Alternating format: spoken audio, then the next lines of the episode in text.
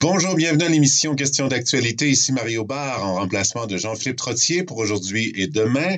Euh, vers la fin de l'émission, nous allons parler donc d'une conférence virtuelle qui aura lieu le jeudi 3 juin prochain avec Matthew Fox, qui est un grand théologien de la spiritualité de la création, donc plus de 38 livres, dont La grâce originelle, Le Christ cosmique, et qui euh, parlera euh, donc de l'avenir de l'humanité. Est-ce que l'avenir, est-ce que l'humanité a un avenir sur la Terre? Ce sera le grand thème qu'il abordera, donc euh, avec traduction simultanée en français presque simultané, j'oserais dire.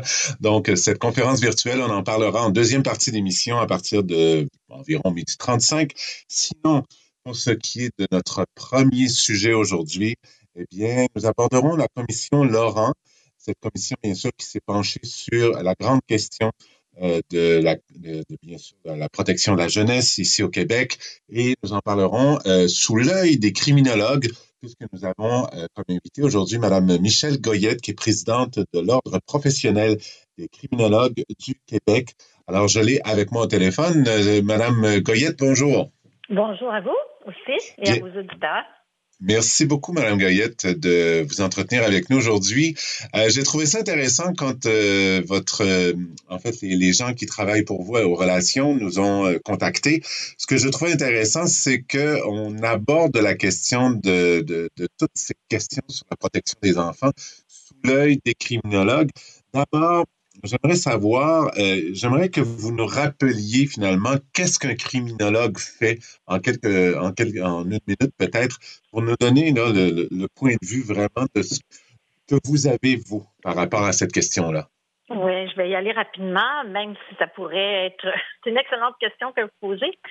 Alors, euh, depuis l'existence de l'ordre professionnel des criminologues en 2015, euh, seuls les membres euh, ont le droit de porter le titre de criminologue? Et ces membres-là, ce sont des gens formés en relation d'aide. Entre autres, ils ont des, une formation pour évaluer, planifier une intervention, réaliser cette intervention-là avec des personnes contrevenantes, entre autres, euh, avec des victimes aussi. Et ça, c'est moins connu et d'autres clientèles vulnérables de par leur marginalité, par exemple des itinérants, des toxicomanes, etc. Euh, nos gens travaillent dans différents milieux, évidemment des pénitentiaires, des prisons, des ressources communautaires, mais une grande partie de nos membres travaillent dans les CIS et CIUS, donc en santé et services sociaux, et beaucoup, beaucoup travaillent à la DPJ, c'est pour ça que ça nous intéresse beaucoup. Ah, oui. Euh, c'est pour ça que nous avons présenté un mémoire à la Commission Laurent en 2020. Bon, ben merci beaucoup de la précision parce que moi, ma question, c'était vraiment au sujet de dire qu'est-ce que c'est, quel est le lien, vous savez, entre. c'est une bonne euh, question. Je pense que vos auditeurs vont apprécier l'éclaircissement. oui.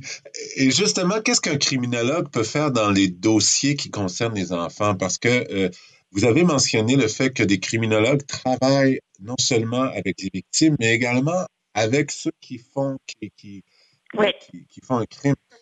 Euh, dans le dossier justement des, des, enfants, euh, de la DPJ, etc., comment un criminologue fonctionne? Est-ce qu'il fonctionne également avec le parent fautif ou la personne fautive? Et également avec l'enfant. Comment ça fonctionne? Parce que en fait, euh, il faut savoir que euh, depuis 2012, euh, le fait d'évaluer une situation pour le directeur de la protection de la jeunesse, c'est devenu une activité réservée à trois types de professionnels. Les travailleurs sociaux, que tout le monde connaît beaucoup mieux, les psychoéducateurs, que les gens connaissent peut-être un peu mieux que les criminologues aussi, et les criminologues. Alors, on a constaté quand euh, le, cette loi-là a été adoptée, il y a eu des travaux préliminaires qui ont fait euh, valoir que les criminologues, comme ces deux autres professions-là, avaient les outils adéquats pour évaluer une situation concernant une victime euh, concernant la situation d'une famille. Évidemment, on ne va pas parler nécessairement de parents fautifs ou de... Mm-hmm. on, va plutôt parler de famille en problème.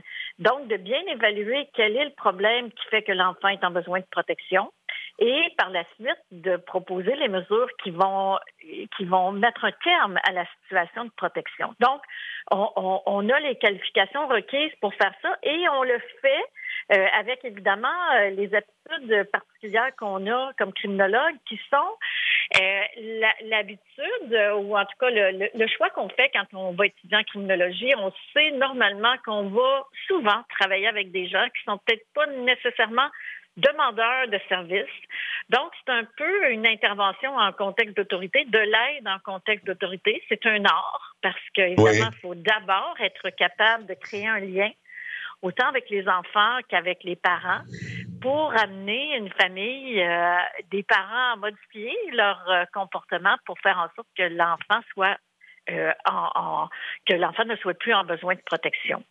Alors, euh, je ne sais pas si ça vous éclaire. Là, sur oui, ça m'éclaire. D'accord. Et je voulais savoir, en fait, euh, Madame Goyette, d'abord, comment vous avez réagi à la commission Laurent? Je sais que beaucoup de gens, beaucoup d'organisations, d'organismes ont réagi de manière extrêmement positive aux, conclusions de la, commission. Euh, vous, de votre côté, chez les criminologues, comment vous réagissez? Ben, ça a été la même chose chez nous. On a été euh, très heureux de ce qui était euh, recommandé par la commission Laurent. Euh, parce que dans beaucoup de cas, nous avions nous-mêmes recommandé des orientations qui ont été prises. Je vais vous donner peut-être deux exemples qui sont peut-être les plus importants. Le premier exemple, c'est toute la question de la prévention des services en amont. Nous, ce qu'on dit, puis on est plusieurs à le dire, on n'est pas du tout originaux quand on dit ça, ça, ça semble aller de soi, c'est que comme société, on devrait investir tout ce qu'on peut au départ, donc d'une façon volontaire, euh, dans des services offerts euh, avec une capacité d'aller rejoindre les clientèles qui en ont besoin pour s'assurer qu'on se rende jamais jusqu'à un besoin de protection pour un enfant. Ça, ça veut dire soutenir des parents qui ont des problèmes de santé mentale. On sait comment c'est difficile d'obtenir des services si on n'a pas les, les moyens d'aller en privé. Euh, il y a des longs délais d'attente, euh, les gens se découragent, ils laissent tomber. Euh, mais un parent qui a des problèmes de santé mentale, c'est un facteur de risque très important pour une situation de, de protection. Donc, ça, toxicomanie des parents, il faut aussi qu'il y ait des services disponibles. Il faut aussi qu'il y ait des services disponibles pour les enfants, parce qu'un enfant qui, par exemple, assez rapidement a des problèmes, des retards de développement, exemple, il y a des problèmes au niveau de son langage, ou bien euh, sa motricité, etc. Mais si on est capable de dépister euh, ces, ces problèmes-là très tôt et d'y remédier, mais l'enfant, quand il arrive à l'école, il n'est pas ostracisé, il n'est pas euh, en échec. parce que c'est tout ça qui va faire, au bout du compte, qu'un jeune peut se retrouver dans les services de protection parce qu'il y a eu des manques dans son parcours, soit de la part des parents qui ont été négligents ou abusifs, euh, soit parce que les services n'étaient pas là. Les parents auraient bien voulu les obtenir, ces services-là, mais ils ne les ont pas obtenus. Alors, nous, on est très contents de cette recommandation-là parce qu'évidemment, euh, ça part de là. Maintenant, on a hâte de voir euh, ce qui va se faire vraiment sur le Oui, ben oui. Parce que c'est au niveau de, comme on le dit, l'argent, c'est le nerf de la guerre et l'argent présentement dans les services publics, il est peut-être un peu déficient. Ben, en fait, c'est une question de choix de société, je vous dirais. Mm-hmm. Euh, ça dépend où on veut mettre nos priorités. Puis je pense que de mettre nos priorités au niveau des enfants, euh, ça nous fait économiser beaucoup pour l'avenir. Euh, puis on veut absolument le prendre d'un point de vue économique. Puis ça, c'est sans compter le point de vue social. Parce qu'il y a beaucoup de problèmes sociaux qu'on s'éviterait si on, réussit à, aider ces familles-là beaucoup plus tôt. Alors, ça, c'était une des recommandations que nous, on faisait. L'autre chose qui, euh, qui nous a euh, intéressés, c'est comment euh, la Commission reconnaît qu'il y a peut-être un problème d'équilibre dans les droits et les responsabilités des parents versus l'intérêt de l'enfant. Oui. la loi prévoit déjà, par exemple, des délais de, de placement après lesquels on devrait euh, prendre une orientation de stabiliser un enfant dans un milieu. OK? Je vous donne un exemple. ça, c'est quelque chose, euh, en tout cas, qui est, extrêmement important et urgent, me semble-t-il, non? Absolument, absolument. Alors, euh, si par exemple un enfant est placé très tôt dans les premiers mois de sa vie dans une famille d'accueil, par exemple, ben, cet enfant-là, là, il évolue, il crée des liens d'attachement. Et euh, un an dans la vie d'un enfant d'un an, c'est toute sa vie. Hein? C'est pas comme dans notre vie à nous. ça, ça, c'est excessivement important. Le temps compte. Alors, si on dit, ben, on va attendre deux, trois, quatre ans avant de prendre une décision qui va faire en sorte que l'enfant va être stable, ça crée toutes sortes de problèmes. Puis si on ajoute à ça des retours dans le milieu familial pour essayer, puis là, ça marche pas, puis là, on change de famille d'accueil, puis là, là, on, on arrive avec des enfants qui ont des gros problèmes d'attachement. Et des problèmes d'attachement, c'est documenté, c'est pas moi qui le dis, ça amène énormément de conséquences au niveau des comportements, au niveau des apprentissages, à plusieurs niveaux. Et c'est très difficile. Ça prend beaucoup de temps et d'énergie pour travailler sur des problèmes d'attachement. Alors, prévenons-les et nous avons les outils pour le faire. Euh, il y a peut-être une question de priorisation des principes de la loi, puis là-dessus, euh, la commission Laurent le recommandait, puis on, est tout à fait d'accord avec ça. Ce qui est Oui, allez-y, euh, je, vous, écoute. Alors, ce qu'on, ça aussi avec lequel on était d'accord, euh, c'est toute la question des conditions d'exercice à l'heure actuelle à la protection de la jeunesse. Euh, qu'on le veuille ou non, il va toujours rester des, des, enfants qui vont être signalés et qui vont faire l'objet de mesures de protection. actuellement, les conditions d'exercice ne permettent pas aux intervenants de jouer le rôle qu'ils devraient jouer.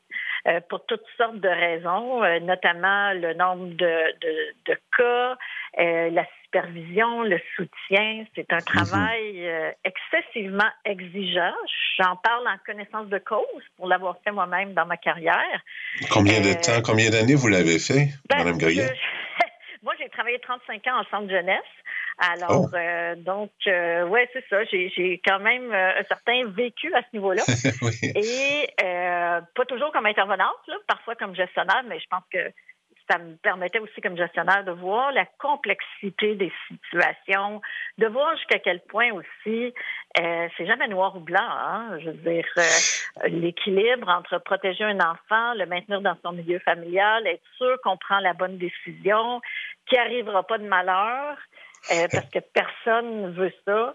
Alors, c'est une gestion mhm. de risque constante. Est-ce qu'on peut, est-ce qu'on peut dire, Mme Goyette, que la commission Laurent a remis euh, euh, en lumière le fait que justement, c'est jamais noir ou blanc? bien sûr, on veut la protection de l'enfant d'abord. Mais en même temps, il y a les parents également qui sont là. Et vous le mentionnez également, quel est le meilleur équilibre, en fait, entre les droits des parents et l'intérêt de l'enfant? C'est quelque chose aussi qui, me semble, en tout cas, qui est assez clair dans le, dans le rapport. Euh. Oui. Puis ce que j'ai aimé, moi, de ce que j'ai lu, euh, c'est que on se base pas nécessairement sur euh, euh, comment je vous dirais ça? Moi, je peux bien penser une chose sur ce que c'est que négliger un enfant. Vous, vous pouvez bien penser autre chose. Mm-hmm. Mais il y, a, il y a des études, il y a de la science, il y a des, des choses qu'on sait maintenant, qu'on ne savait pas probablement il y a 40 ans. Quand moi j'ai commencé, là, il y a bien des choses qu'on ne savait pas. Mais maintenant, il y a mm-hmm. eu beaucoup de recherches dans le domaine de la protection de l'enfance. Puis on sait que, par exemple, l'instabilité, ça crée des grands problèmes qu'un enfant va traîner une bonne partie de sa vie. On sait euh, l'abus, qu'est-ce que ça a comme conséquences psychologiques pour un enfant. On sait plein de choses euh, qu'on savait moins à ce moment-là. Et la commission Laurent s'est beaucoup aussi inspirée des chercheurs de leur, euh, de, de, des résultats de leurs recherches pour orienter euh, recommandations. Alors, elle a écouté des gens qui ont vécu dans le système de protection, elle a écouté des intervenants, elle a écouté des chercheurs aussi, et les recommandations sont le fruit de toutes ces connaissances-là, la connaissance terrain et la connaissance, euh, euh, je dirais, académique ou universitaire là, de recherche. De, sur la protection de la jeunesse.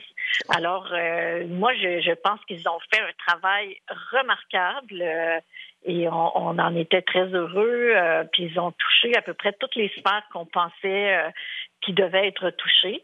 Et comme je vous dis, c'est un projet ambitieux.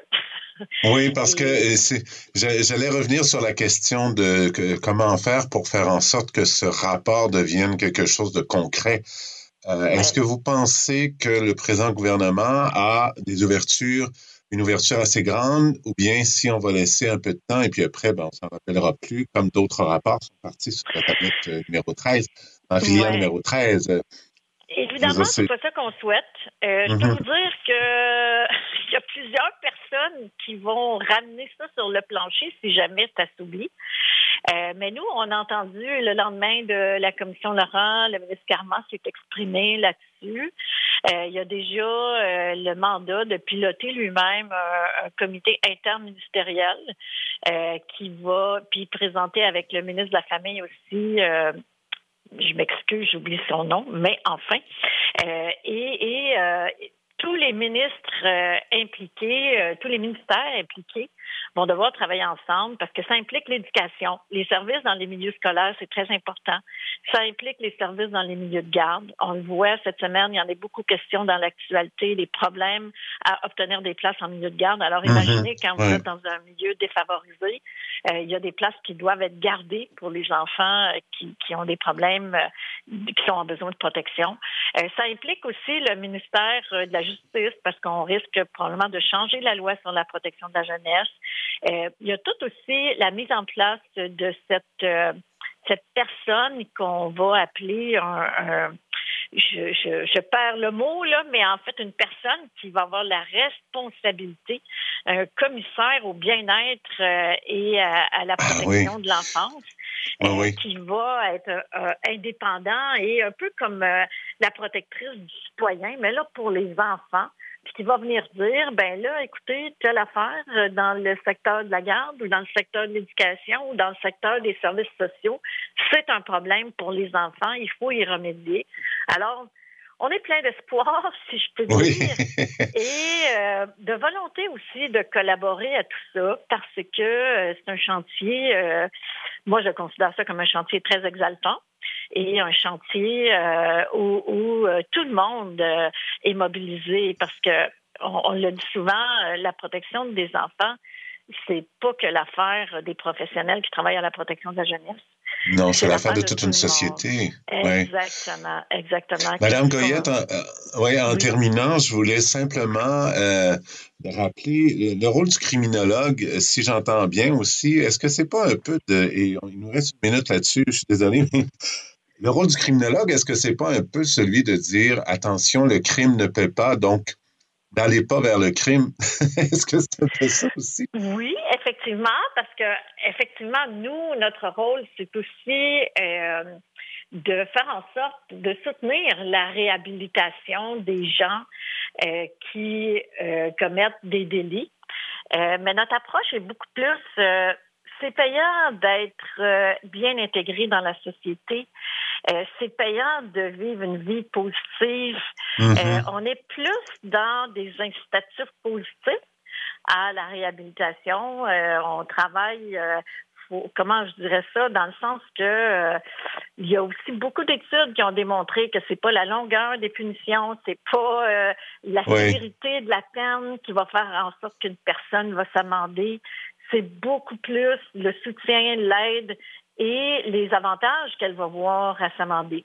Alors, est-ce qu'on s'en va là-dessus vers euh, presque une justice réparatrice, si je puis dire? Bien, nous, on est très favorable à, toutes les mesures euh, de justice réparatrice. Je vous dis pas que ça s'applique dans tous les cas à 100 mm-hmm.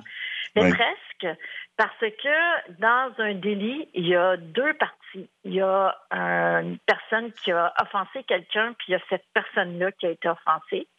Euh, parfois, c'est la société elle-même, parce qu'il n'y a pas de victime directe, mais souvent, il y a une victime directe. Et ces deux personnes-là euh, peuvent trouver un terrain d'entente où euh, la solution leur fait du bien à toutes les deux. Ben, ça, c'est un, un, exemple d'une justice qui risque d'avoir plus d'impact positif qu'une justice strictement punitive. Je vous dis pas qu'il faut pas euh, prendre des mesures pour protéger la société. Il y a des gens qu'il faut mettre à l'écart, effectivement, parce que euh, il faut protéger la société. Puis ça, les criminologues euh, y croient beaucoup aussi. Mais à long terme, ce qui protège la société, c'est la réadaptation des personnes contrevenantes. Et ça, on en est fortement convaincus. Michel Goyette, je rappelle, vous êtes présidente de l'Ordre professionnel des criminologues du Québec. Ça a été un plaisir de vous parler aujourd'hui euh, autour de cette commission Laurent. Et puis, on va espérer, en tout cas, que ça se mette en place, ce grand chantier qui ressemble, ma foi, au chantier de l'échangeur turco. C'est presque aussi gros ah, au niveau social. C'est pas mal plus important pour la société. Oui, hein? oui, tout à fait. Michel Goyette, merci beaucoup. Bonne journée. Au revoir. Bonne journée. Au revoir.